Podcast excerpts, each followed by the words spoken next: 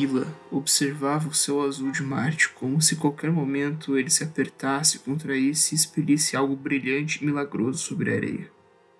Nada aconteceu. Cansada de esperar, caminhou outra vez as pilastras enevoadas.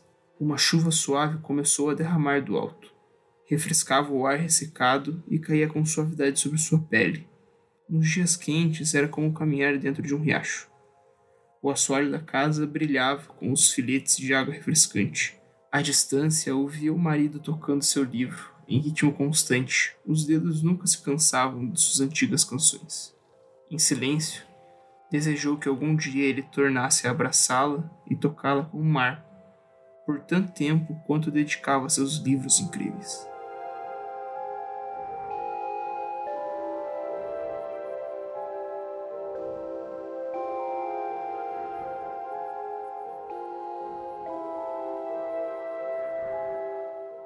Olá, pessoas monstruosas e deformadas. Eu sou o Daniel Arma de Abelhas e sejam bem-vindos ao 18º episódio de Estranha Ficção, um podcast com excesso de oxigênio. Como de costume, aqui comigo estão eles. Eu sou o Gabriel em Terra Pão, e essa é uma pequena estatura para um homem, mas uma grande estatura para um marciano. Eu sou a Gabriela e os marcianos são muito menos emocionantes do que eu pensava. Aqui quem fala é Pedro, o gigante de olhos verdes, e para que você vai assinar uma churrasqueira usando um pão quando você pode usar lava? Porque a gente não pensou nisso antes. No Minecraft, né? É assim que fazem. É, se você quiser gastar uma viagem pro Nether pra pegar um lava. Não tem lava num vulcão? Não tem vulcão no Minecraft. Meu Deus, não sabia que a gente tava gravando com noobs. Bom, hoje comentaremos então o conto Ila, de Ray Bradbury, incluso na famosa coletânea The Martian Chronicles, ou As Crônicas Marcianas, publicado em 4 de maio de 1950. Pedro, o que você tem a dizer sobre esse singelo conto? Ila foi um conto originalmente publicado na revista Maclean's em 1950 também, mas antes do, do livro ser publicado. Ele foi publicado com um nome que originalmente era I'll Not Look for Wine, ou Eu Não Procurarei por Vinho. Mas quem é Ray Bradbury, né? E o que são essas crônicas marcianas? Ray Bradbury é, um, é um autor de ficção científica, também de ficção. O conto mais famoso dele é, é o conto, não, o livro mais famoso dele. Começou com um conto também, mas enfim. É, que, é o Fahrenheit 451, que é um clássico da literatura, né? Um dos mais famosos livros de distopia. É, um livro que tá, tipo, para a par com 1984 e Admirável Mundo Novo, né? Essa tríade. É, é, o Fahrenheit 451 tem um filme do Truffaut, pô. Com o Michael B. Jordan. Não, com o do Truffaut não tem o Michael B. Jordan. Mas o outro tem. Caraca. Mas o Truffaut que importa. Não matter. Enfim. Enfim. É, ele é conhecido por esse livro, mas ele também tem essa coletânea de contos, que é o Crônicas Marcianas, que também fez muito sucesso, que é mais ficção científica. Ele é da mesma leva de autores do Asimov, né? Essa patota aí, que nasceu em 1920, viveu a guerra e, enfim, né? Vê como o ser humano é uma merda e escreve como o ser humano é uma merda. Tem medo da própria sombra. Sim. Ele é o vencedor do prêmio Pulitzer. Tipo, ele trabalhou com mais coisas além de literatura. No final da carreira dele. Final não. Acho que foi logo depois de escrever Crônicas Marcianas, inclusive, ou Fahrenheit 451, agora não lembro ele escreveu roteiros para filme, como por exemplo um, um, que é pouco famoso daqueles antigões, que é, é, It Came from Outer Space, ou Aquilo que Veio do Espaço, acho que é em português, que é um filme em 3D, velho. Só que de 1950, assim? tá ligado? E entre outras coisas. E falando um pouco mais sobre os Crônicas Marcianas, que talvez isso ajude a fazer um pouco algumas coisas ficam meio em abertas nesse conto, eles quando você vê o compilado de contos como um todo, eles fazem mais sentido, né?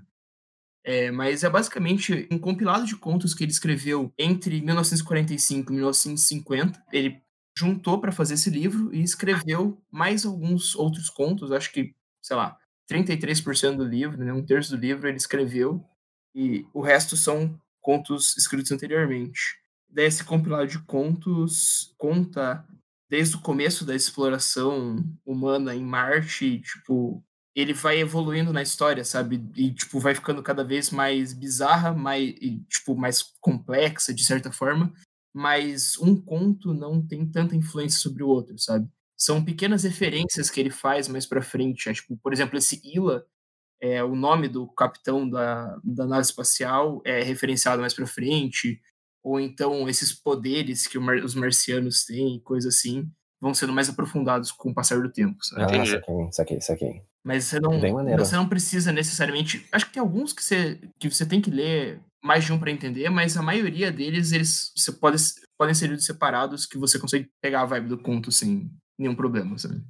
Tá, então esse que a gente leu, ele é do começo do livro, né? Isso, ele é o primeiro, o primeiro conto com mais de duas páginas, digamos assim, né?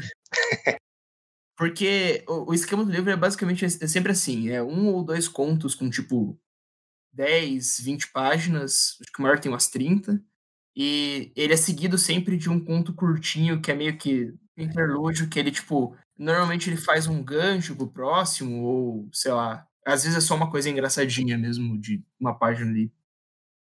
Eu acho legal que é um, uma ficção científica que é um pouco mais pé no chão, porque fala, tipo, de Marte e não de, sei lá, uma estrela a milhões de anos-luz daqui. É, é, é tipo, você quer dizer geograficamente, né? Geograficamente não. Espacialmente. espacialmente próximo. É que falar sobre Marte é uma coisa um pouco mais mais normal pra gente, né? Até porque Marte é uma... explorar Marte está cada vez mais perto de ser uma realidade, né? No caso, explorar Marte como seres humanos, né? A gente já explora Marte sim. Vamos lá. Não naquela época. É, exatamente. Naquela época ali, nem tinha. Não sei se já tinha, tipo, naves chegando à estratosfera, assim. É, o livro foi publicado em 1950 e o primeiro satélite lançado ao espaço foi o Sputnik em 1957. Então. Bem especulativo para a época, então, né? Um Sim. homem à frente de seu tempo. O que é interessante também é porque, além desse, primeiro, desse conto que a gente vai tratar com mais aprofunda, aprofundamento, que é o Ila, o Pedro falou, a gente leu também um, um curtinho conto de duas páginas, que é sobre um lançamento de foguete. Então, é, é saber que, tipo, ele imaginou em 1950 uma coisa que aconteceria concretamente muito depois, deixa tem um ar de tipo requinte maior, eu acho. Mas eu acho que em 1950 já tava tendo uma, um começo de corrida não, sim. espacial, né? Não, já, já não, era uma sim. coisa mais especulada, né? Mas Tava ainda não tinha acontecido nada. Né? E uma coisa interessante é que o, o conto ele começa não com o título, mas com uma data, né? Ou aquele continho curtinho com janeiro de 1999, um ano bem interessante, né? É. Todos nós, menos a Gabi, que é de 2006, né, mais ou menos. E fevereiro de 1999, Ilha. Isso quer dizer que tipo, ele também estava dizendo que essas coisas aconteceriam nessas datas, né? Isso. Não porque eles foram escritos nessas datas. É, isso. É meio que essa pira. É meio co como se fosse um, um diário, não de uma pessoa, mas tipo, um diário de fatos que aconteceram, sei lá. É tipo um Captain's Log, talvez, do, no Star Trek, né? Você é. Você dá o tempo, a data. É, mais ou menos isso. Captain's Huge Log. Mas achei interessante, achei interessante. Eu achava que em 44, não, 49 anos já ia ter, né? Foguetes coisas. em Marte?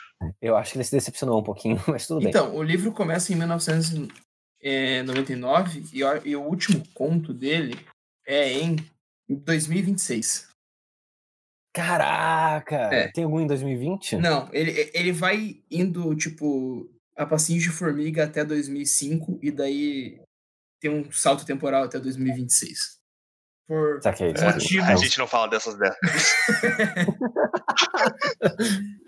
e são por motivos muito bizarros de guerra nuclear. Caralho! Entendi. Incrível, incrível. Drink to me only with thine eyes, and I'll not ask for. Bom, o que vocês querem comentar sobre esse primeiro continho, o, Verão do Foguete? Então, eu, eu já comentei um pouco anteriormente com vocês, mas eu acho que ele perdeu um pouco do charme na tradução. Eu imagino que em inglês ele tenha feito uma brincadeira com é, o contexto é basicamente que vão lançar um foguete, um lugar que é uma cidade que era fria, em Ohio, é, se torna muito quente por causa da, do lançamento, por causa dos do jatos do foguete. E daí o gelo derrete, as pessoas sentem calor nesse verão é, artificial. Eu acho que em inglês ele deve ter escrito alguma coisa como Rocket Summer, que tem a ideia de ser não só um, um verão causado por um foguete, mas também um verão rápido. E daí na tradução, na tradução a gente perde um pouco disso, mas também denota que o, o Bradbury é um puta autor, tipo, ligado nos trocadilhos e no uso da linguagem. Então eu, eu gostei dele já no começo, assim. Primeiro contato, assim. Sim. Eu, eu acho que é um conto. E ele, ele, tipo, ele é um conto bem poético, assim, sabe? Ele, ele não é um negócio que, tipo, segue um personagem, digamos assim, né? Não é, tipo assim, ele conta sobre. A, em duas páginas ali, faz você entender a, como a vida de uma cidade, de uma civilização inteira estava mudando por conta de um, uma descoberta que é o foguete. Né? E eu acho que é, é, é o conto perfeito para você começar o livro que vai falar sobre a exploração de Marte, sabe? Sim. Uma sacada muito boa. E é bem isso, né? Ele é bem poético, assim. Os autores de ficção científica que eu tô acostumado, pelo menos, eles são um pouco mais objetivos. Tá, tem algumas exceções, tipo a porra do, do cara que fez Neuromancer, o Gibson, que é outra vibes, assim. Mas geralmente eu acho que é, não é tão lírico. É, o, o Solaris, né, do. Do. Qual que é o nome dele? É um russo, né? Do Stanislaw Lem, o polonês. Ele também é, tipo, é uma ficção científica assim mais um pouco diferente da que a gente costuma ver assim nos escrita americana e, inglesa. Ela tem uma vibe um pouco mais, tipo, mais pesada de ficção científica, mas também tem um lado bastante poético, sabe? E eu acho que de certa forma é algo que faz falta na ficção científica que a gente consome mais. Não que, tipo, são são características bem diferentes, para falar a verdade. Tipo, cada um meio que completa seu próprio significado. Mas essa, mas de vez em quando explorar essa ficção científica mais poética também é bem interessante. Sim, concordo totalmente com, com a análise. É, e eu o, os interlúdios que eu falei do que tem no, no decorrer do livro, né? Eles normalmente têm mais essa vibe, assim, sabe? Então acho que é uma coisa que se mantém ao longo do livro, e até mesmo alguns contos e que eu acho que ele faz muito bem, sabe? Eu, eu curto, curti bastante esse. Tanto que, tipo, você para pensar assim, é um conto super simples, mas é muito bonito, né, de se ler. É, eu achei muito Sim. confortável de ler, assim. Uhum. É uma leitura bem rápida. É gostoso, assim, você, você realmente. Eu não sei. Eu, eu me afeiçoei com a escrita desse cara. É, eu achei Mas... bem interessante também. Então, eu, eu vejo eu vejo nesse, nesse pequeno conto aí é, duas coisas, né? Que é, eu acho que, que ele quer passar com, com ele, né? Que tanto é a, tipo, ah, olha que legal, a humanidade evoluiu a ponto de conseguir fazer verão por um breve momento que seja, mas fez virar verão numa cidade que estava nevando. Mas ao mesmo tempo que ela fez isso, ela destruiu o gelo que as crianças estavam andando de trenó, né? Ela acabou com a guerra de bola de neves e coisas assim, sabe? Então, eu acho que ele sempre pesa as duas coisas, sabe? É a, a, ao mesmo tempo que a evolução traz coisas boas, ela acaba estragando outras, né? Tem umas coincidências assim que acontecem na literatura.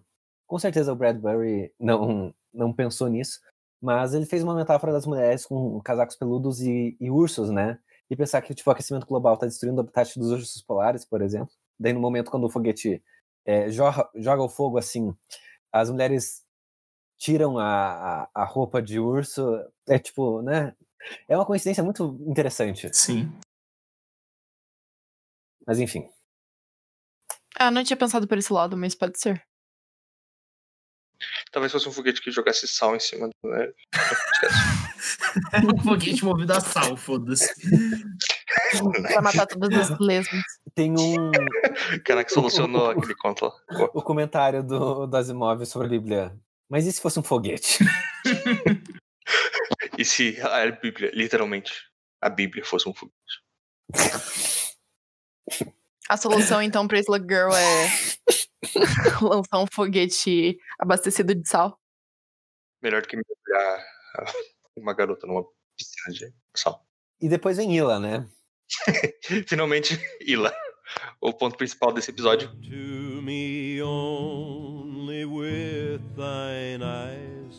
and I'll not ask for wine. E o que vocês pensaram a primeira vez que vocês leram YLLA?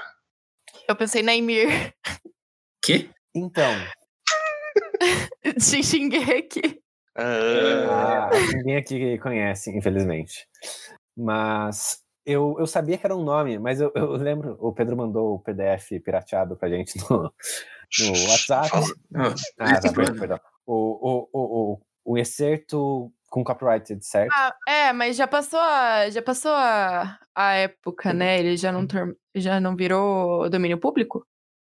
não acho que sei. não. É, depende das regras. Tá, enfim. É, É Um tempo depois do autor morrer, ou um tempo Sim, depois da morreu- obra. Ele morreu em 2012.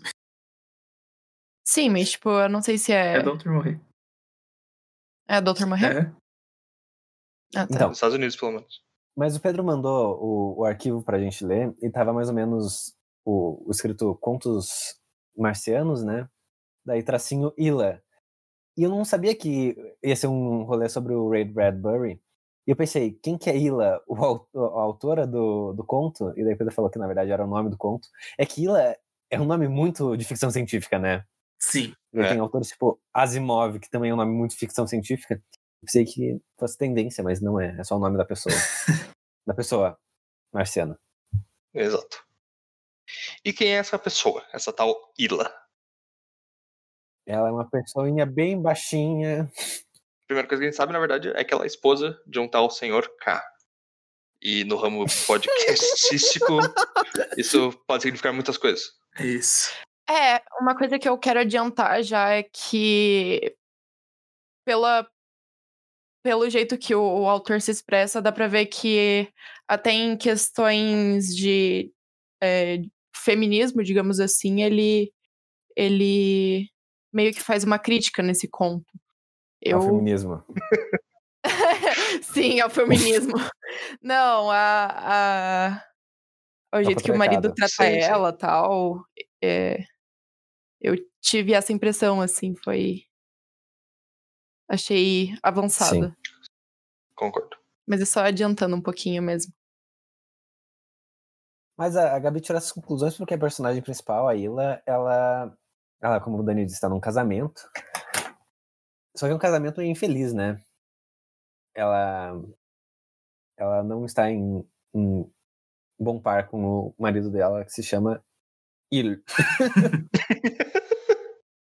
É, autores de ficção científica têm um grande problema com criatividade para nomes. Bom, o que acontece é que ela e o Il se casaram já havia um tempo. E, e que Ilha e o Il se casaram havia já um tempo. E, bom, o casamento dele já tinha, digamos que, esfriado um pouco. Ele já não se falava muito e ela passava a maior parte do tempo olhando pro lado de fora, enquanto o sol transformava a areia em, em alguma outra coisa, esqueci. Mas é, é, você consegue notar isso daí, inclusive nos diálogos, né, entre os personagens. Tem momentos em que a, a Ila vai falar com o marido dela, vai falar assim, Are you okay? E daí ele vai falar, No, I'm ill. Meu Deus do céu, velho. Ah, não! Ele foi. Ele vai no médico, ela fala, Are you ill, Daddy? Yes. Não, Nem faz sério, sentido essa piada. Literally. Ah, Mas falando sério, é, tem esse casamento merdão, né? Que a, a Ila basicamente virou uma dona de casa enquanto o seu marido trabalha e acho que é basicamente um retrato da sociedade em 1950, sei lá. Exatamente. e é interessante, inclusive, que eu acho que eles moram num lugar meio apartado, né? Tipo num countryside. Sim. Porque É. fala que a cidade de Marte, pelo jeito é só uma, mas eu não entendi direito isso. É mais afastada, eles precisam pegar um meio de transporte muito estranho para ir lá. E, e daí tudo em Marte é muito diferente. A arquitetura, principalmente.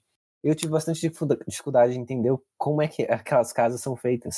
A minha impressão é que são uma espécie de líquidos, água, coisas assim que se materializam de alguma forma para conseguir manter um, um nível de, tipo, é, umidade no ar, porque Marte é seca, né?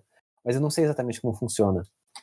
É, eu, pra falar a verdade, só fiquei imaginando que eles moram, tipo, em lugar nenhum lá do Coragem com o Covarde. É, eu, eu, eu Não, também né? imaginei uma pira assim. É basicamente uma casa que fica à beira do Mar Morto. E é- eu imagino que eles, tipo, seja uma casa meio que uma fazenda, assim mesmo, sabe? Um treco isoladão. E de algum mar morto, né? Porque. Do jeito que ele fala, É, a entender que Isso, isso. É, vários mar eu acho, mortos. né? Isso. E tem essas pilastras de cristal, velho, que ele fica falando o tempo inteiro que tem uma porra de uma pilastra de cristal, eu não entendi onde é que fica essa porcaria dessa pilastra de cristal. Então, mas é que eu entendi que é tipo um, um, um templo meio panteão, assim, sabe? Várias pilastras e escorre a água delas, pelo que eu entendi. Sei lá, eu não sei de onde seria esse negócio da, da água, mas beleza. Meu, tem momentos em que o, o, o Il, ele se escora numa pilastra e jorra água. E eu fiquei tipo, mano, eu tô lendo isso certo? Eu tô. É realmente meio difícil de entender a arquitetura do lugar. Sim, é, é bizarro, é bizarro. E bom, de qualquer forma, enquanto ela olha essa paisagem tão estranha, né, nesse, nessa vida meio medíocre, ela tem um sonho, né? Um sonho dormindo, né? Isso. Sim, ela sonha. Com uma Sonha com. coisa que- Pode falar. Ah, então, ela, ela tem um sonho, um ela cochilou ali, tem um sonho muito estranho que ela não consegue descrever muito bem no começo. Mas basicamente é a sensação de que uma, um, um objeto vai cair do céu e de lá vão sair pessoas muito grandes, altas, com cor de pele diferente da- das deles, porque eles são hum, hum, é, alaranjados, meio marrons, e de olhos dourados, né? E essas pessoas têm olhos azuis, por exemplo. As que saem Sim. da nave no sonho dela. Então é um Isso contato causa- com um tipo de pessoa diferente do que elas estão acostumadas, os marcianos estão acostumados. Sim. Isso causa também reações bem espantadas do marido dela enquanto ela descreve. Sabe? O fato dele, dela descrever um cara com 1,85m, ao meu ver, justificadamente faz ele se sentir, tipo, gigante, como assim? É, pois é. Sim, ou então quando ela fala, tipo assim, ah, e ele tinha cabelo, você não vai adivinhar a cor. Daí o cara, pretos. Oh meu Deus, você adivinhou? É, eu chutei a coisa mais idiota possível. É, meu Deus. Sim, eu me senti cor, pessoalmente ofendido. Mas ele, ele não fala, né, a cor que eles têm do cabelo. Ele fala a cor da pele, Fala a do cor dos também. olhos, a altura. Não, mas do É, cabelo isso é dele, dos marcianos não, mas... É, Ah, sim. eu fiquei, isso é sim, uma eu fiquei curiosa. De- é, então. Porque, Pedro, você leu o livro todo, né? Uhum. Tem mais. Como é que são os marcianos? Cara, eu acho que ele- é basicamente essa toda a descrição que eles dão. Mas, tipo, eles são meio amarronzados, alaranjados e tem olho dourado. E é isso que a gente sabe sobre eles. Sim. E eles parecem meio secos. também. É. Isso faz sentido, sabe? Tipo um. Como se fosse um grilo gigante, sabe? A Gabi ia falar alguma coisa, eu acho. Ah, eles são carecas. Possivelmente. Mas daí não ia falar, Caramba. tipo. Daí será que eles teriam um conceito de cabelo? Se eles são todos carecas? Acho que Tem, não, não, não. eles devem ter. Eles têm cabelo, eles têm cabelo. Eles não são careca. É... Imagino que deve ser uma cor muito estranha, tipo verde, limão, neon. né, Pra o cara achar que preto é a coisa mais absurda possível. é, As, as representações que eu vi até agora, normalmente eles são loiros. Ou cabelo branco, assim, sabe? É, faz sentido. Hum, faz, Faz sentido. sentido. Faz sentido, gente. Não, total E- sentido. É, ainda mais com o sol forte. Não, se bem que o sol não é forte no Marte, esquece. Eu tenho a impressão de que, bom, é Marte pela questão do de como o sol bate lá, eu acho é tudo é tudo meio vermelho, né? Então acho que a paleta de cores deles deve ser bem reduzida. Não deve ter verde lá, sei lá. É, pode ser. Eu acho Na que na verdade, verdade tem, Marte. por- na verdade tem, porque tem os campos verdes, né? Ah, é verdade.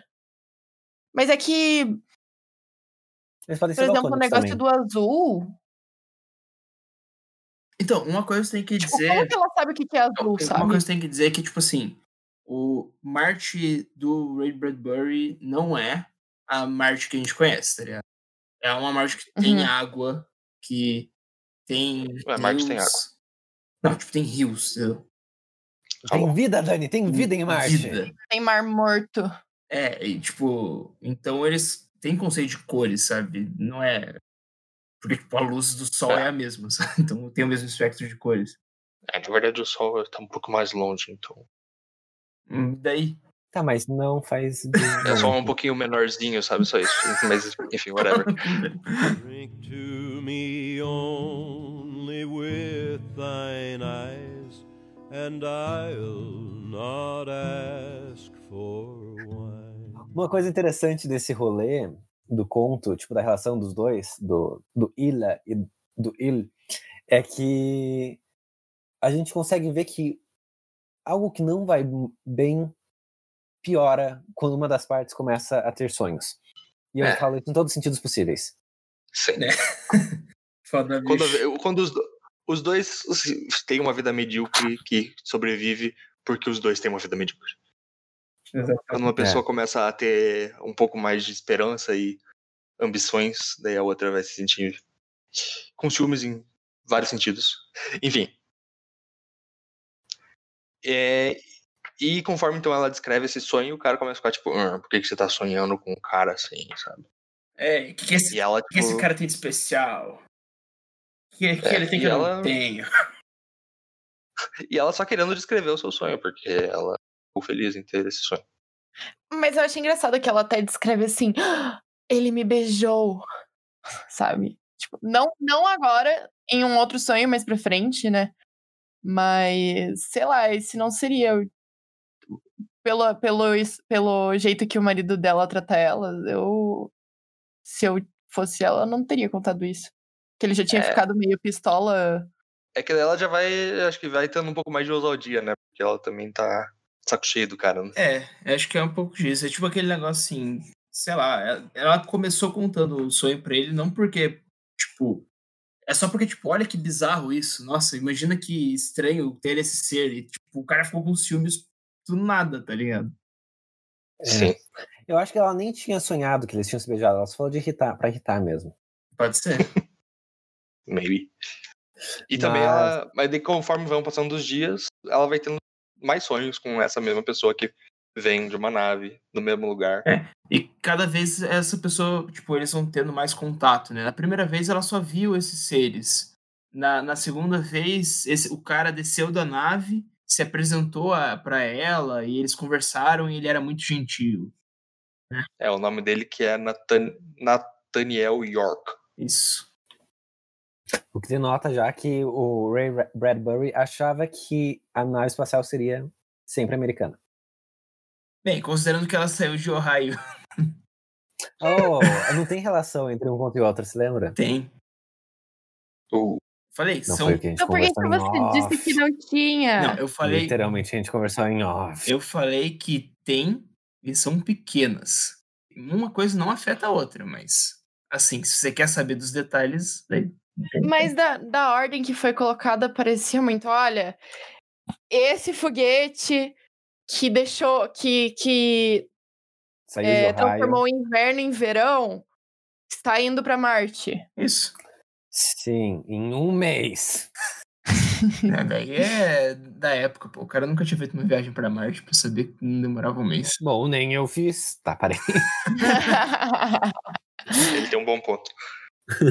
E eu gosto dessa sequência aqui de falas, em que ela então também fala do nome do amigo do cara, dizendo. Ele também tem seu- amigo chamado Bert. Ele responde, Sim. outro nome idiota. Então, eu acho que o. o- eu, eu gosto de imaginar, tipo, o background do, dos autores escrevendo esse tipo de picuinha. Com certeza, o Bradbury encontrou alguém que chamava Bert e ele era um filho da puta. é. E nesse caso eu tenho que concordar com o Sr. K. Bert é realmente um nome idiota. Mas é curioso, eu, não entendi esse aspecto também da cultura marciana, mas o Sr. K e a Sra. K não tem K no nome. É, sobrenome. Não, é né? A sobrenome, menos que pô. seja tipo Ilaka. É. Caramba, que loucura. Ou pode ser Ila Caster. Nome totalmente aleatório. Ilakam. Tá, ok. Lacan. É, Lacache. Psicanálise a, de lado. Eles tiveram esse desentendimento, né? E o, e o Il, que é o marido dela, mandou o famoso ah, você tem que parar de ter essas. Essas. Como é que ele fala mesmo? Sonho. que pariu. É... Não é sonho. Ele, ele, tipo, menospreza a, a expressão de criatividade é, tipo, dela. Com essas infantilidades, assim. Negócio meio assim. Isso. É, uma coisa nesse sentido. Mas dá a é entender que, que é uma coisa da, da cultura deles hum. ser mais sóbria. Eu tive essa impressão. Eu, eu acho que não, assim, porque ele fala que no, ele começa o conto dizendo que antigamente eles pintavam e dançavam e tudo mais, sabe? É só que eu acho que é, é para ser meio que uma representação da Terra mesmo, né? Então, tipo, é o cara na década de 50 com a mulher tentando se expressar e ele, tipo, não, eu sou um homem de negócio, você tem que ser séria e cuidar dos filhos e limpar a casa. Não fique sonhando aí com York. É, provavelmente deve ter também um pouco de relação com. Um pouco de relação até mesmo com a ficção científica, né? De que para muitas pessoas você ler ficção científica é uma coisa meio boba. Sabe, em vez de você estar lendo talvez um clássico, algo mais complexo, a ficção científica é só uma literatura boba. Então você ter sonhos que falam sobre outro planeta também seria algo bobo. Hum. Eu acho um pau no cu quem acha que ficção científica não é literatura maneira. Fica aí a crítica. É... Ah, então, e daí. Já é agora que vem a música, né? Ou não? Sim. Ela tem um sonho que, com, em que ela cantarola uma música. Sim. E, e pelo jeito é uma música boa, então pra, na minha. Quer dizer, na, dentro da cultura marciana, aquela música seria uma, considerada uma música bela e bonita, pelo menos para os ouvidos do eu. Inclusive o eu, ele tem algo me diz que a cultura marciana é muito auditiva, porque o livro que ele estava lendo no começo do conto, antes que a gente não, acabou não falando, é pela passagem de dedos numas páginas de metal que soltam uma voz meio lírica, assim, né? Então, pelo jeito é bastante auditivo. E daí, depois desses sonhos, a, a Ila começa a cantar uma música estranha, né? Cantarolar, assim, sem falar as letras mesmo, fazendo só o humming, né? O hum, hum, hum, hum. E e o Will gosta dessa, dessa, dessa harmonia. E ele pergunta: que música é essa? Sei então, lá. quando ela explica que ela escutou no sonho, né? Com uma letra que tipo, é de outra língua, daí, tipo, novamente ele tem essa mesma reação de sempre, de achar zoado e, tipo, sempre cada vez mais incomodado com o fato dela ter repetido sonhos com esse tal alienígena. É, e uma coisa importante dessa parte também é que ela explica, né? Tipo, ela fala assim: ah, eu nem sei sobre o que essa é, música tá falando porque ela é em outra língua. E daí ela fala que, tipo, provavelmente aprendeu a língua por telepatia. E daí a gente já descobre outra coisa sobre os marcianos, né? Que eles têm é. poderes telepáticos. Sim. Não, mas o que eu entendi foi que ela acha que os humanos têm telepatia. Não, Será que não? não? Eles têm poderes telepáticos. Não? Ok. Sério? Caramba. Sim. Tipo, do Aquaman?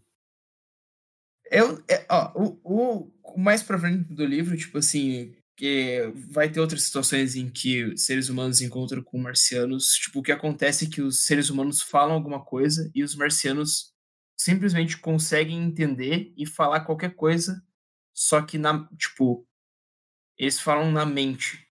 Então, meio que eles se entendem e ah. falam qualquer, qualquer língua é meio bizarro a explicação. Saquei, saquei. Não, mas interessante. É, esses poderes psicológicos, psicóticos, são curiosamente muito comuns na ficção científica. É, dessa época, né?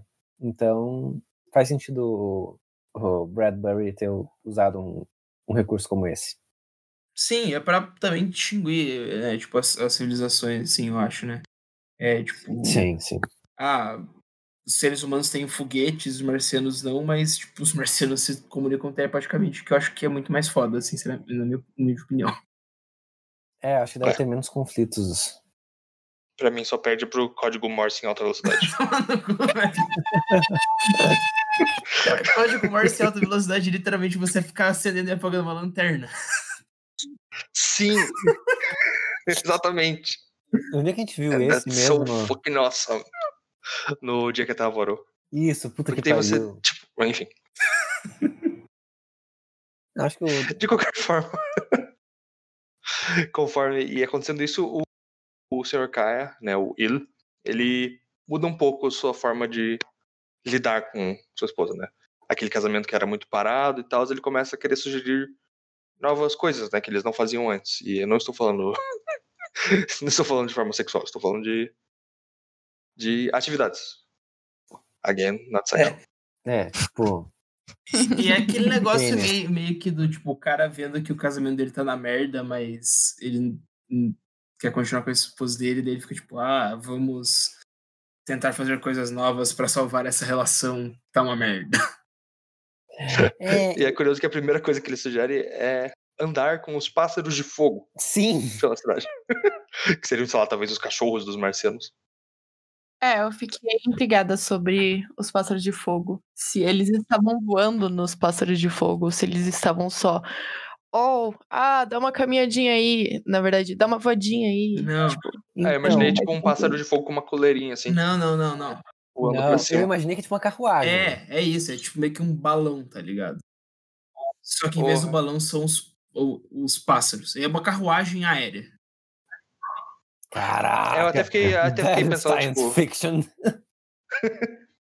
se, tipo, se os pássaros lá são de fogo normalmente, não teria por que falar que eles são de fogo. Que a gente não fala que, são, que nós temos pássaros de penas. Gente só chama eles de pássaros. Não, mas, Dani, eu acho que é uma metáfora. Não é, tipo, fogo flamejante, assim. Eu acho que é, tipo, eles são vermelhos, muito fortes, assim. Algum coisa meio, sabe? Tipo o dragão de Komodo. Não é que ele é de Komodo, ele é um dragão só. Ah, Nesse, explicado dessa forma, eu realmente não entendi. É. Tigre d'água não é um tigre d'água. É o tigre de bengala, então. Sim, é água. Enfim.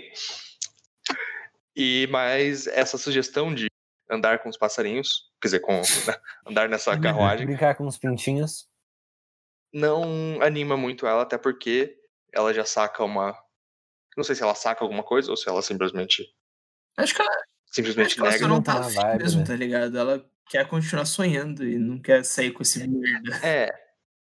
Porque essa sugestão de, de coisas para fazer meio que entrou em conflito com os horários em que ela tem seus sonhos. Sim. Né? Sim. Então, de certa forma, dá pra perceber que o marido quer não necessariamente mudar a rotina, mas mais evitar que ela tenha novamente esses sonhos. Então, ela rejeita, não, não necessariamente porque ela entendeu, mas porque, enfim, de qualquer forma, ela quer continuar tendo sonhos. Por mais que ela, te, ela se espante, né, com a sugestão e, tipo, de certa forma se anime, mas ainda assim, não é o suficiente. Eu acho que esse daí é um, é um ponto positivo do conto, porque os personagens realmente parecem ter é, motivações complexas para a tomada de decisão deles, né? Não é só que a Ila quer ter sonho, é que também o, casamento dela não tá bom e ela não quer que melhore. Não é só que o Will quer reatar o casamento, é que ele tá se sentindo um pouco ameaçado com esses sonhos estranhos que a esposa dele vem tendo, né? Sim. Então... E também essa, essas sugestões, assim, do nada, coisa um pouco tipo. Já passou a hora de fazer sim, isso, sabe? Sim, sim. Agora é tarde demais. E daí, no meio dessa viagem também, ele faz outra sugestão de viajar para pro, os campos azuis, ou montanhas azuis, né? Que pelo jeito é uma coisa que ela queria muito fazer há muito tempo, mas de novo, já tinha passado da hora de reatar o casamento. Então, uhum. não dá certo, né? E, e, essa negação dela e a contínua, contínua propositura de novas atividades pelo marido desgasta cada vez mais o relacionamento do. Sim, em vez de melhorar, só vai ficando mais complicado, até porque ele também se incomoda com a rejeição dela. E ao, ao, em meio a tudo isso, também a gente vai percebendo essas coisas, né? De essas tecnologias bizarras e esses essas paisagens que tem em Marte, né? Que são muito diferentes do que a gente imaginaria normalmente, né? Não é apenas sabe, armas de laser e, e desertos infinitos, sabe? Sim, é um, eu acho que ele tenta muito mais fazer uma civilização que está em alguns, em alguns aspectos no mesmo nível da civilização terrestre, em outros um pouco avançado, em outros um pouco, né, sabe, tipo, não é uma civilização tão fantástica assim, no sentido de tipo, ah, eles têm essas maravilhas que nós não temos, sabe? Sim. E tudo com uma certa personalidade, né? Sim. A terra, o ato de, sei lá, fritar uma carne é tipo em um negócio que tem, tipo, um pouco de lava. É, tipo, sim. O que me faz pensar, tipo, se você coloca uma carne na lava, tipo, não apenas vai queimar imediatamente, como vai ficar com pedra em, atrás, sabe? Sim. Sabe, não medo. faz sentido nenhum, velho. Mas vai que lá, tipo, eles gostam de comer carvão. Lá o carvão é o É. mal passado. Faz sentido. O carvão é o mal passado. É, tá mais para o Não, bem mal passado. passado.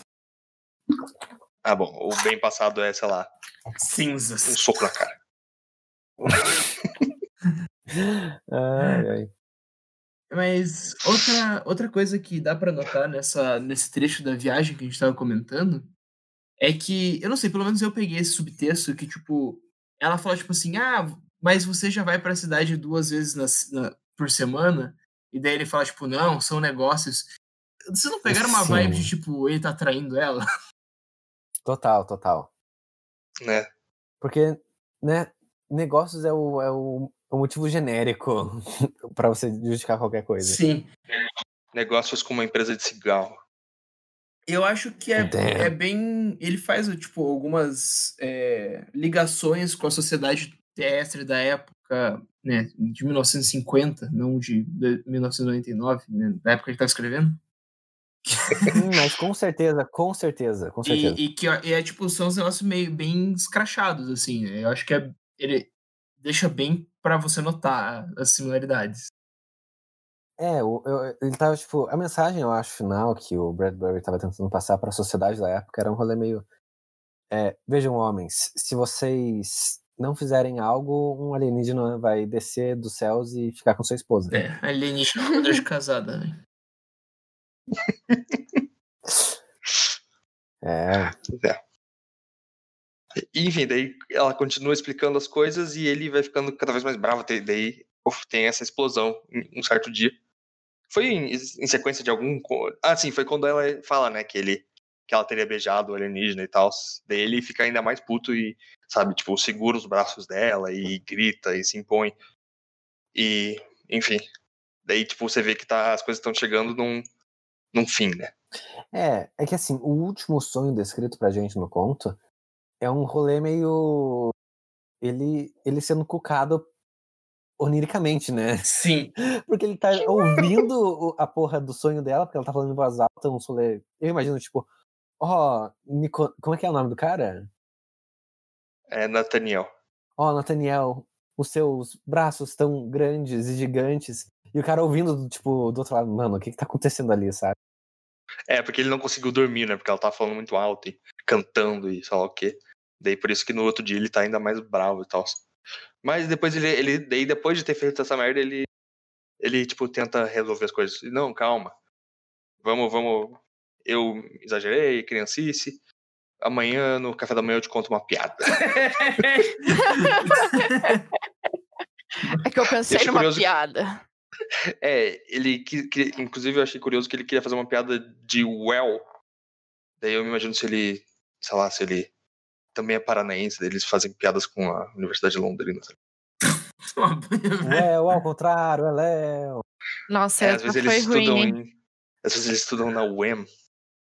Daí, tipo, aquela galera da UEM muito tosca. O em, ao contrário, é meu. Funk, velho. Top. To me only with eyes, and I'll not ask for wine. Então, e daí tem essa cena, tipo, muito foda, em que começa a ter uma briga de laser, né? E eles saem na porra. Tem uma explosão. Hã? Não, mentira, não rolou isso. Não, Bom. mas então ele chega nesse, nesse último dia aí, né? E tipo, eu acho que não é só que ela ficou falando durante os sonhos dela, mas eu acho que também tem um pouco da telepatia, então eu imagino que ele consiga ler os sonhos dela, né? hum. em, em, uma certa camada, né? Porque imagino quando você tá dormindo, você fica meio exposto a isso, sei lá, uma suposição minha. É, e, Faz muito sentido. É, e daí, tipo, ele começa a né, antes tipo, dessa explosão toda, ele faz meio que um interrogatório, tipo, falando assim: "Ah, você sabe quando eles chegam e tal, e que horas que eles chegam, blá blá blá". E daí no dia seguinte, era tipo que eles iam chegar no dia seguinte nessas colinas verdes, como é que era? Terras verdes? É. é. Acho que é, é Campos, Verdes, Campos, Verdes. Verdes. Campos Verdes. Eles iam chegar nos Campos Verdes na, na tarde do dia seguinte, blá blá blá. E daí ele fala assim: você precisa ver um médico. Sim, Esses sonhos aí não é normal. Eu acho engraçado que, que a, a solução é tipo médico não terapeuta. Sim. Tipo, vai fazer uma lobotomia na mulher ali. Enfim. Rédeas curtas com Dani. Vamos, eu, o médico vem aqui hoje, então você não pode ir na casa do, do pau. Casa do pau. Naquele não puteiro, Ela literalmente ia pra casa do caralho. Ai, muito bom. É, mas. É, e ela, tipo, pô, mas vai ser rapidinho, não tem problema. Daí, tipo, não, eu não sei que horas que ele chega, então. É. Tem que ficar aqui. Filho da puta, nossa, isso foi muito escroto. Sim. Então, isso daí foi é. total uma. Uma. Uma recontagem de algo que com certeza acontecia na sociedade. Acontece hoje em dia ainda, né? Sim. O controle é. do homem da rotina da mulher. E, tipo, sim, sim. muito absurdo nesse caso, porque ele, inclusive, faz uma chantagem emocional com ela. Tipo, fala: Você não vai sair daqui, né? E daí ela fica pensando, ele, ele né, atiça mais, fala, você não vai sair daqui, né? E ela fala, sim, eu não vou sair daqui. Muito triste que não vai poder sair dali. Né? É. Né? E. Merda. E então, né, tipo, quando tava mais ou menos na hora dos caras chegarem, né, no sonho dela, hora suposta que os caras chegariam do foguete, é, ele fala assim: oh, o cara tá atrasado, vou sair para dar uma caçadinha com a minha arma de abelha. É, basicamente, ele pode sair da casa, no caso. Sim. É, é, um movimento muito pau no cu, né? Inclusive, caçar com abelha é muito mais pau no cu porque você mata dois animais numa só caça. E de uma forma porque bastante você... cruel também. E não faz muito sentido também, tá ligado? É, com uma só abelha não, você não mas vai é que não um... são só abelhas, elas são abelhas douradas. Sim, mas tipo assim, ah, como é que você ah, guarda a munição dessa porra, tá ligado? Viva. Eu não sei, porque é. quando, quando ele chegou em casa, ele pegou duas abelhas e esmagou no chão. Não, as que estão na arma. É, as abelhas. Sim. Então. Sei lá, as abelhas ficam num recipiente guardado, daí, tipo, Daí você atira, né? Tem a explosãozinha, a abelha provavelmente morre então, quando explode. Você abelha? Não, não, porque a abelha elas... vai lá e, e finca e depois morre. É, ele fala que. Sei lá, talvez sejam as abelhas sejam adestradas. Ele fala que elas atacam. É que eles têm poderes telepáticos, né? Então, às vezes, eles também têm um, um tipo de dominação Pokémon com as abelhas. é, pode ser. Você recaptura, o cara fala, você vai morrer por mim. O cara tira e fica, começa a tocar. Tananã, tananã, tananã, tananã, tananã, tananã. Caralho. E eu fico imaginando também as, as variantes de. Sei lá, será que tem tipo uma escopeta de cobra, tá ligado? Aquela saga. Nice. A sniper, do que que é? Aranhas marrom. Mas enfim, ele sai pra dar essa caçadinha dele, né? Ele fala, tipo, pra ela, no, continuando a dominação dele, né? Tipo, fique aí, se ele chegar, fala que eu vou que eu volto já já. Eu vou dar uma caçada porque eu não quero desperdiçar minha tarde aqui que nem você tá desperdiçando, mulher. o pau pode esperar. Daí ele sai, ele sai e ela fica sozinha em casa, né? E daí, daí começa de novo aquela parte mais. É... Como é que você tinha falado do primeiro poema, Gabriel? Do primeiro conto, Gabriel? Um negócio mais... Lírica. É, uma parte mais lírica, que ele fica fazendo que ela começa a ter uma sensação de que uma tempestade está vindo, né? E que Sim. Uhum. nada mais, nada mais seria essa tempestade do que, tipo, uma possível mudança na vida dela que não, não vai acontecer porque ela tá presa em casa enquanto as coisas acontecem lá de fora, né? Uhum. É, eu não sei se acontecem mesmo. Para mim seria inclusive melhor se não acontecesse. Não, mas ela fala que vê um. um ela ouve, né? Ela ouve, ela ouve os estrondos dos tiros. Não, não, não, não só dos tiros, mas antes disso. Tipo, como se fosse basicamente o barulho de um foguete entrando na atmosfera. Aham. Uhum. E logo depois ela ouve o barulho de dois tiros. Mas também nada impede de ser coisas da cabeça dela, né? Ah, é, então, impede. eu acho que é mais. É, de um jeito ou de outro, é o que ela descreve é a chegada de, tipo, o barulho da chegada de um, uma espaçonave, né? Toda essa descrição, assim, meio, sabe, meio como posso dizer, alucinante. Uhum. E daí, de, repente, também ela escuta esses tiros, né? Que, inclusive, sei lá, os tiros de uma abelha parece ser, são coisas estrondosas. Assim. Exato. e depois, então, daí depois, depois desses tiros, meio que as coisas vão acalmando até que o, o esposo dela chega, voltando da, e... da caça. E, e, é tipo um clímax, um anticlímax, né? Porque ela vai, ela vai ouvindo os passos da pessoa chegando, ela vai criando uma expectativa muito grande, inclusive no leitor, sobre quem que vai abrir essa porta, se é um é um é um marciano ou se é tipo o, o Nathaniel e daí abre a porta e é simplesmente o marido dela e yeah. toda a expectativa, a esperança e a, a oniricidade dela se quebra no chão como batata. Sim. Sim. Exato, porque deixa essa, essa dúvida, né, de que o tiro veio do marido ou do. Sim, porque são dois tiros, inclusive. Sim. É, e ele também volta para casa sem nada, né? O marido. Não, mas ele, Não, ele volta.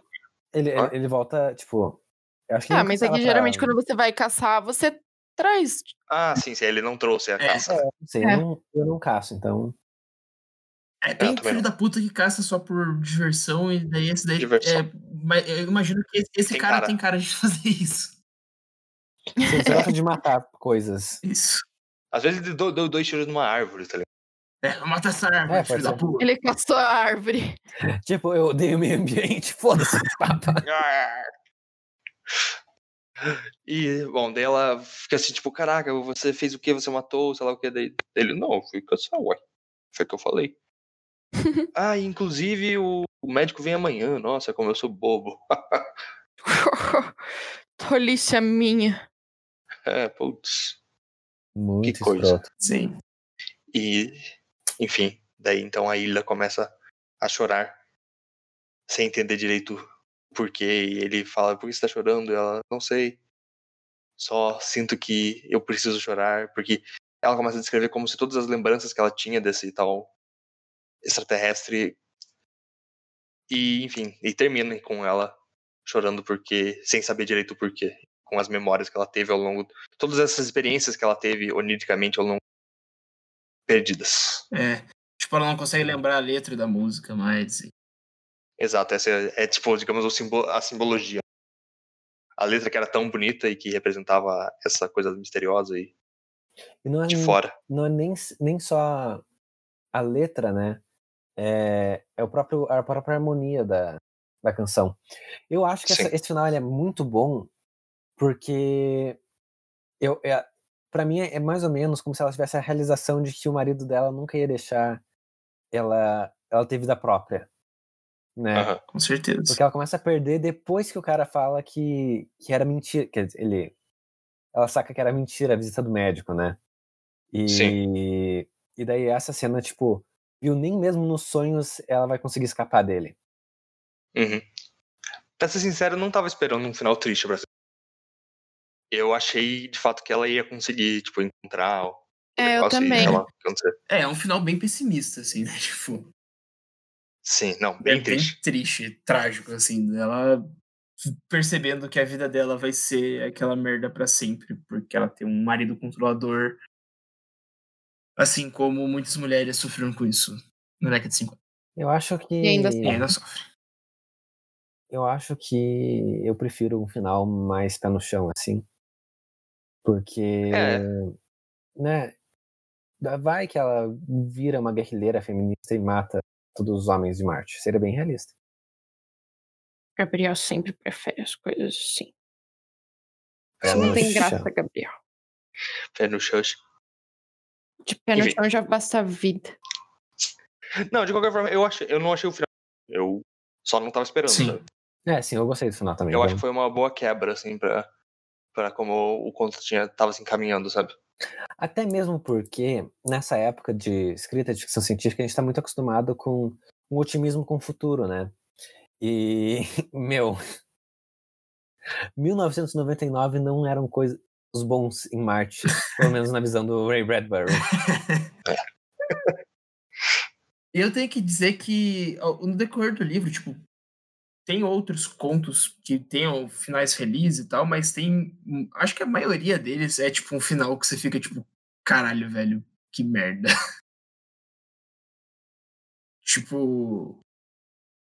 Ele tem. Ele tem essa escrita bem trágica, assim, das coisas, sabe? E é uma coisa que eu gosto, gosto muito nele, eu gostei muito do livro. Uhum. Saquei. É, acho que um elemento que talvez me incomoda um pouco seja só, tipo, que novamente, que a gente até discutiu nos episódios da Asimov um tempo atrás, de que a ficção científica, quando envolve o ser humano, ela, às vezes, tipo, quando tem personagens humanos no meio, às vezes ela é um pouco problemática, sabe? Porque eu vejo um pouco um elemento de, assim, ah, o, o ser humano é, tipo, mais avançado, né, nesse conto, porque, tipo, os marcianos parecem ser muito filho da puta pelo menos esse, esse marciano específico, enquanto o ser humano, tipo, é um cara da hora, sabe? Sim. É tipo a esperança da mulher. Tipo, sei lá, então é o estrangeiro filho da puta e o ser humano vindo para salvar uhum. ele, sabe? O America! É, eu tenho, que, eu tenho que dizer que nesse conto fica assim, mas depois as coisas mudam pra caralho. É, é o que eu esperava, que tipo, não ficaria só nisso, sabe? É. Mas, tipo, mas eu concordo que nesse conto dá muito essa vibe, assim, de tipo, ó, os seres humanos são uma esperança. Sim. Mas é que é. Essa é uma narrativa, né? Da, do, da humanidade para a humanidade. Não sei se eu me fiz claro. Mas é, em, eu gosto quando os autores eles pegam isso, eu acho que, pelo que o Pedro falou, o Bradbury teve essa sacada e daí ele um pouco que desvirtua ela, assim, no decorrer da, do livro inteiro. É, e, a, então... e outra coisa também que a gente não pode afirmar com toda certeza que realmente seria uma sal, a salvação dele, de, dela, né? É, o cara chegar, porque a gente só sabe, tipo, o que ela sonhou, né? Então, tipo, é. ah, no sonho dela esse cara salvou ela, mas vai que ele chegava e ele era um tremendo filho da puta que ia escravizar os marcianos, sei lá. É, que é, basicamente sim. na história da humanidade foi isso que, que quando pessoas vão pro estrangeiro fazem. Sim. Uma coisa uhum. que eu lembrei agora, e que eu, não, eu, queria saber se vocês compartilham também, quando eu tava lendo o conto, eu, o conto, eu pensei que era uma inversão de história de abdução. Eu pensei que ela estava sendo abduzida e ela lembrava de resquícios pelo sonho. Mas não era isso. Seria legal se fosse, mas. É que, tipo, mais uma vez a gente discute o que que, o que, que esse sonho é de verdade, sabe? Tipo, eram mesmo sonhos, então, sabe? Meio que o final dá a entender que então o ser humano não tinha chegado, né? É. Ou será que, tipo, sei lá, ele estava já rondando. Os sonhos eram uma conexão, então, de. Como eu tinha falado. É isso, de. Não. Como que é em português? Telepatia. Telepatia. Então. É, então. Sabe o que, que era? Na minha visão, ela tava meio delirante, assim. Mas não sei, na visão de vocês, o que que era. Não, na minha visão era realmente. Eu, na, eu fiquei. Não, eu fiquei dividida. Eu não sabia se era é, o sonho dela ou se.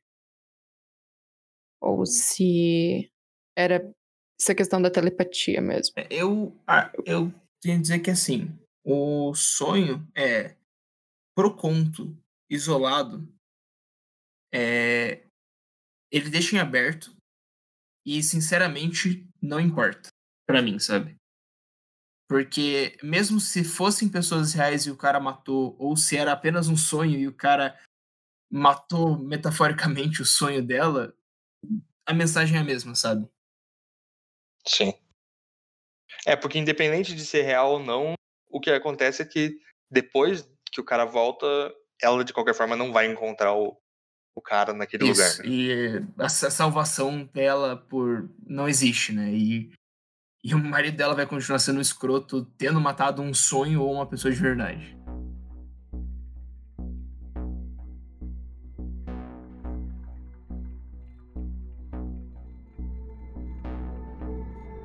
Ora, Ila, por que você está chorando? Não sei, eu não sei, mas eu não posso fazer nada. Eu tô triste, eu não sei porquê. Choro, choro. Não sei porquê, mas eu choro. Hum, amanhã você vai estar melhor. Esqueça-se disso. Ela não olhou para ele. Olhou só para o deserto vazio e para as estrelas muito brilhantes que estavam despontando no céu negro. E lá longe se ouviu o som do vento subindo e da água escorrendo pelos longos canais. Ela fechou os olhos, tremendo. É. Amanhã estarei melhor.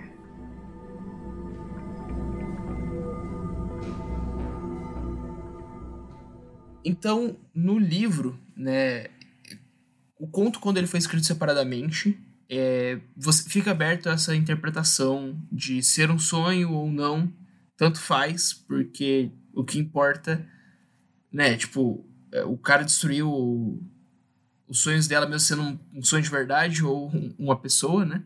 Mas no livro, é, no compilado, fica aberto, é, fica, eles fica fechado no sentido de que realmente aconteceu uma expedição, sabe?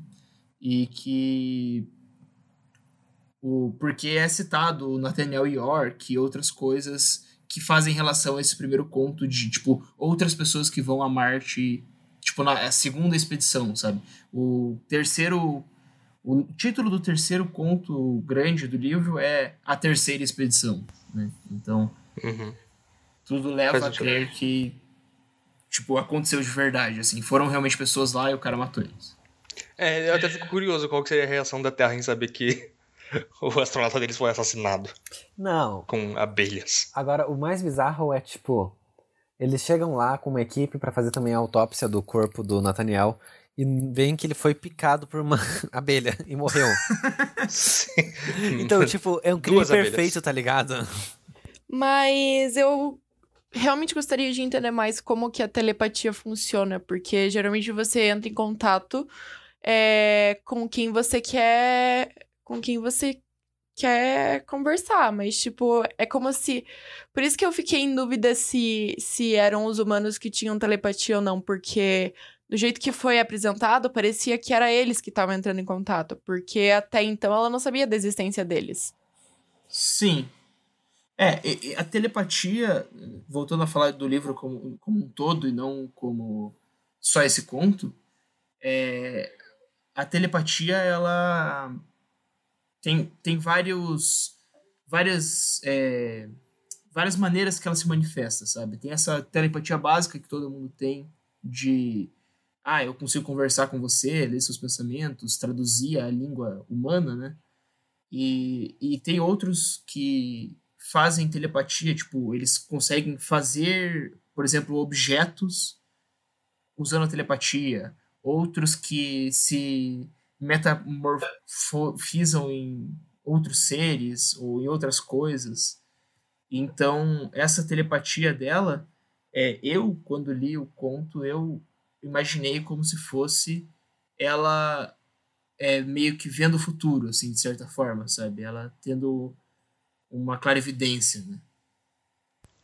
O que eu mais ou menos imaginei é que, tipo, talvez a telepatia funcionasse, tipo, como se fossem. como se o pensamento fosse quase umas ondas de rádio, sabe? Porque às vezes você tá com, sei lá, um rádio amador e você capta uma onda aleatória de algum lugar. E você consegue escutar, sabe? De, sei lá, eu imaginei como se essa, ela, nos sonhos dela, a telepatia dela fosse para algum lugar no espaço e acabou encontrando esse ser humano, sabe? Acabou entrando, sei lá, na órbita desse ser humano e. É, o Foi só uma coincidência. Mas ele conversou com ela, não é, conversou? É a questão. Sim, Eles então ele, ele, ele respondeu. Ele, sei lá, talvez a telepatia dela entrasse na mente dele e ele pudesse responder, não que ele pudesse sei lá, captá-la por si próprio, mas ela, sempre que capta, ele pode responder. Meu, eu achei esse Nathaniel meio sedento, né? Três papinhos, é. já beijou ela, tipo... O que é estranho, porque ela é de outra Ela não é humana, né? Mano, ela deve ter, tipo, menos de um metro de altura. Ele deve ter se curvado tanto para conseguir beijar ela, velho. E, tipo, e cadê profissional... o profissionalismo científico, tá ligado? Mas então, daí eu acho que tem um aspecto que, tipo, ainda era um sonho, sabe? Eu imagino que ela, talvez se fosse desse, desse negócio de rádio que ele falou assim, né? Imagino que ela conseguiu ler os pensamentos dele, entender que ele era um, um ser humano que vinha da Terra, que o nome dele era Nathaniel, mas ela meio que criou uma fantasia com esse personagem que ela conheceu telepaticamente, sabe? Uhum. Tipo, eu não imagino que eles, ela tenha um corpo telepático que tenha beijado ele. Uhum. Mas é que ela se... criou uma ficção com esse personagem que ela conheceu, que é um personagem literalmente de outro mundo, para ela sair do mundo dela, né? Então é, pode ser se... que o primeiro sonho era a conversa telepática, mas o resto poderia ser é, só sonho mesmo com essa. É, ou como se ela entrasse nos sonhos dele, em vez do contrário, sabe? É, é também eu pode acho ser. Que, na verdade, na verdade, é, pode ser. Daí, no caso, ele poderia estar, tipo, sonhando com a esposa dele e daí vira um pesadelo, porque na verdade é uma pessoa de menos de um metro de altura. Mas, enfim. então é, é tipo um pouco... Dani. Isso, tipo Dani. É, eu ia dizer que são um pouco preconceituosos com anões, mas tudo. Mas enfim. Se o, o cara eu... for um loli, ele gosta também. Lolicon. O... É, é verdade, é verdade, é verdade. O que eu acho curioso mesmo é que Freud explica. Freud explica. É, o que, que o Freud diria para alguém que so tem sonhos eróticos com criaturas alaranjadas de outro planeta? Ele ia falar, that's your mom. Sim, exatamente isso. E, enfim. Eu, sei lá, eu fico imaginando que o, o, o, ser humano ele não faz ideia do que tá acontecendo direito, e daí quando ele chega na Terra pensando assim, caraca, será que ela existe e a gente realmente vai se encontrar? De repente aparece esse cara com uma arma de abelha e pá, pá. Esse é Sim, ia ser incrível. Mas, em todo caso, eu acho que o. Que nem Pedro disse, né? Esses aspectos não importam, porque a virtude do conto está em outros lugares, né? E na minha opinião está na, na psicologia de cada personagem, de cada alien é, marciano. E também na cultura e, na, e no reflexo que. O, o espelho quebrado que o, que o Redbury faz da sociedade americana dos anos 50. Então. Sim, será que, por exemplo, ele criou esse estereótipo. Criou um estereótipo marciano para para rebater a, a tradicionalidade americana? Então, tem uma estratégia na, na antropologia que se chama estranhamento, em que você meio que, que conta o que é cotidiano de uma forma como se fosse outra cultura fazendo essa, essa prática.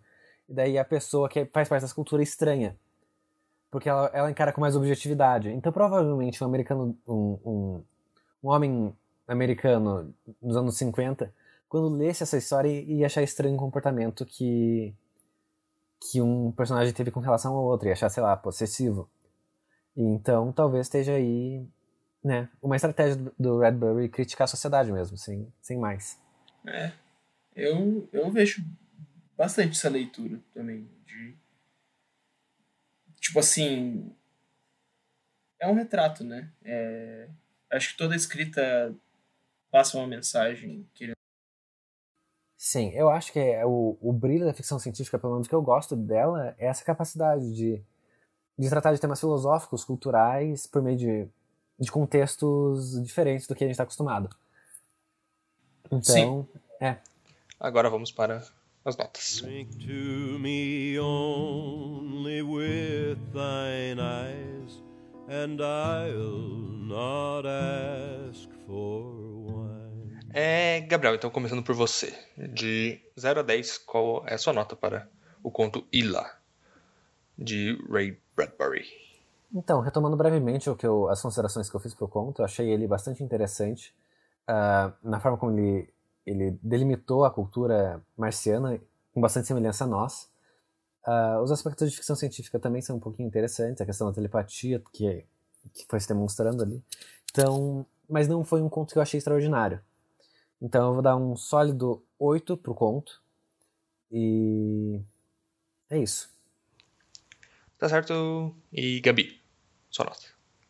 É, eu gostei bastante sobre essa questão, toda essa questão de crítica tal, que a gente debateu.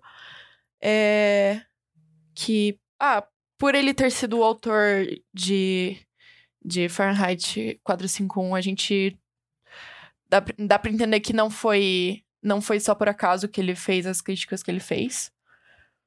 É, eu gostei bastante de ler, ele é bem confortável. É uma leitura rápida, não é cansativa. E eu vou dar um 8.3 para esse conto. Certo, e Pedro? É, eu acho que é um conto bom, não, definitivamente não é o melhor conto desse livro. É, eu acho que é um ótimo conto de introdução para a gente conhecer uma nova sociedade é, e ver qual que é a vibe do livro, sabe? E, ver qual que é a vibe do autor também, né? Tipo, uma, críticas com temáticas diferenciadas, é, sejam elas mundanas ou não, né? E eu acho que ele faz um bom, tem um, faz um, eu acho que ele, eu acho que ele consegue alcançar o que ele procura, mas como o Gabriel disse, não é nada excepcional, então eu vou dar um 8.2. Certo? É, eu também gostei bastante do conto, da escrita do autor, né? Tô ansioso para conhecer os próximos contos, né? E esse, por mais que seja um conto simples, ele tem uma proposta de comentar um pouco, de mostrar um pouco do, da sociedade, né? Marciana e o, esses primeiros contatos, então, com a vinda humana, mesmo que seja dúbio, né? Se é verdadeiro ou não. E eu achei bem interessante, sabe? As discussões são interessantes sabe, tanto da sociedade, dessa, da relação é, de casamento e tudo, e também né, algo que sabe, talvez não seja exatamente a ideia do autor principal, mas mesmo essa essa talvez rejeição da imaginação, sabe? De que o a a Ila quando ela tem todas essas ideias, ela, o não só por ter esse esse ciúme, mas também o simples fato dela ter ideias mágicas e de extraterrestres, coisas assim, já faz com que o, o marido já trate ela mal e, e diga que ela deveria estar tá, gastando o teu, tempo dela com outras coisas, coisas assim. Que é bastante, que como eu disse, é bastante relacionado com a própria ficção científica e uma certa desvalorização que às vezes tem. E no geral, então, eu acho que a história foi bastante boa, mas obviamente não, não é algo assim tão complexo, né? Então, eu vou dar um 8.4. Qual foi a média? Nossa média ficou 8,23. Bom, aqui no Goodreads, então, o conto Ila, mesmo só com 36 avaliações, tem 3,47 estrelas de 5, o que seriam, então, é, 6,94. É isso, é uma nota mais, bem mais baixa do que a gente deu, talvez seja, talvez pela simplicidade, né? É, tal, Talvez porque a forma mais comum de, consum de consumir esse conto não seja avulso, mas por meio do livro, e tenham contos Sim. muito melhores dentro dessa coletânea. E daí acabar Exato. reduzindo daí a qualidade, né? Da, da na nota. É, eu diria que esse, dentre os contos do livro, é um dos mais fracos, assim. Uhum. E também tem o fato de que a gente normalmente tenta explorar os contos com essas coisas mais profundas, mesmo que a gente seja, mesmo que sejam viajadas que não fazem o menor sentido. Então a gente acaba dando mais valor para contos que tem espaço para viajar. Como foi? Sim. Sim. Mas antes de chegarmos ao fim do episódio, sempre tem um momento mais especial, um momento mais característico do podcast, que é a nota de estranheza. Quando nós, de 3 a 12, avaliamos o quão estranho é a obra em questão. Portanto, começando com Pedro, o gigante de olho azul. Não, o gigante de olhos verdes, qual é a sua nota de estranheza para esse conto? Esse conto, por mais que ele tenta, tente fazer um retrato real da sociedade, né, tipo, uma versão da sociedade da época, ele faz uma versão de uma sociedade com coisas muito estranhas, né, com armas de abelha, com fogão de lava, com paredes de cristal que dão frutos. Então, assim, eu acho que não tem como não ter uma. Ah, e também seres que usam a telepatia como se fosse, sei lá, andar de bicicleta. Né? Então, eu acho que é, merece um, uma certa estranheza para ele, mas não tanta. Então, um 9.22. Certo. É... Gabriela, sua nota? É. Ah, eu acho que ele apresenta apresenta elementos comuns, mas em um ambiente estranho. É... Eu não tenho muito para comentar sobre, sobre bizarrices no geral. É... Só, por exemplo, ai, deixa eu assar essa carninha aqui na lava. é... Eu acho que são são sociedades diferentes, mas como eu disse, elementos elementos que na teoria seriam comuns, mas em um ambiente estranho. É, eu vou dar uma nota de 9.5 de estranheza. Tá certo. Ok. É, agora, Gabriel em Terrapão. No quesito estranheza, eu acho que esse conto ele é mais estranho onde não se é esperado, que é na localidade. Tipo, Marte a gente pensa geralmente num lugar arenoso, é, duro, com pouca água e, e tipo, inóspito, né?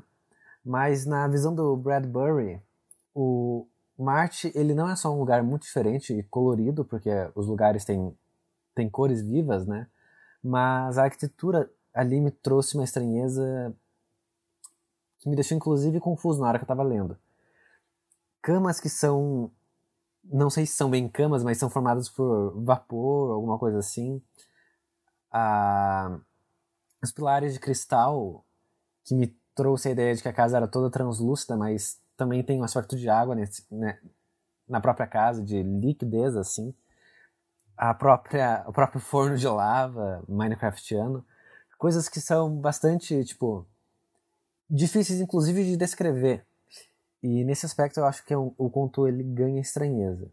Por outro lado, no digo aqui, no, no ponto dos personagens, eles são curiosamente muito familiares, inclusive nos dias de hoje, que é uma tragédia da vida convivida, mas com certeza também era um retrato dos anos de 1950 e não tinha nenhuma pretensão de ser estranho. Então, balanceando essas duas coisas, a tentativa de estranheza e a tentativa de manter o pé no chão para falar coisas sobre a realidade, eu mantenho a mesma linha que o Pedro e a Gabi e dou um 9.1. Tá certo. É, acho que a gente não vai discordar muito na nota de estranheza, todo mundo, mesmo que numa, indo numa vibe parecida, né? De que como o Gabriel falou, então tem um plot que é bastante reconhecível pra gente. E com misturado com a estranheza de uma sociedade diferente, que ao meu ver também não é tão extrapolada assim, sabe? Tudo bem que tem essa arquitetura difícil de entender e o fogão com lava que, que vocês citaram. Mas no geral poderia ser, tipo, quando você pensa assim, em extraterrestres, às vezes pode ser uma coisa muito mais estranha, sabe? Do que foi nesse conto em específico, sabe? Até por serem humanoides, né? Só tem, enfim, cores e altura diferente. Enfim, de qualquer forma, eu concordo que há uma estranheza a ser a ser considerada nesses elementos que eu citei, então vou dar 9. Um sólido 9,001. Nossa média ficou então 9,20525. Perfeito. Eu gosto desses números assim bem redondos. Redondos. Caralho. O Gabriel foi, foi preciso aí. e enfim, assim a gente chega ao fim do 18 episódio de Estranha Ficção com esse conto de Ray Bradbury.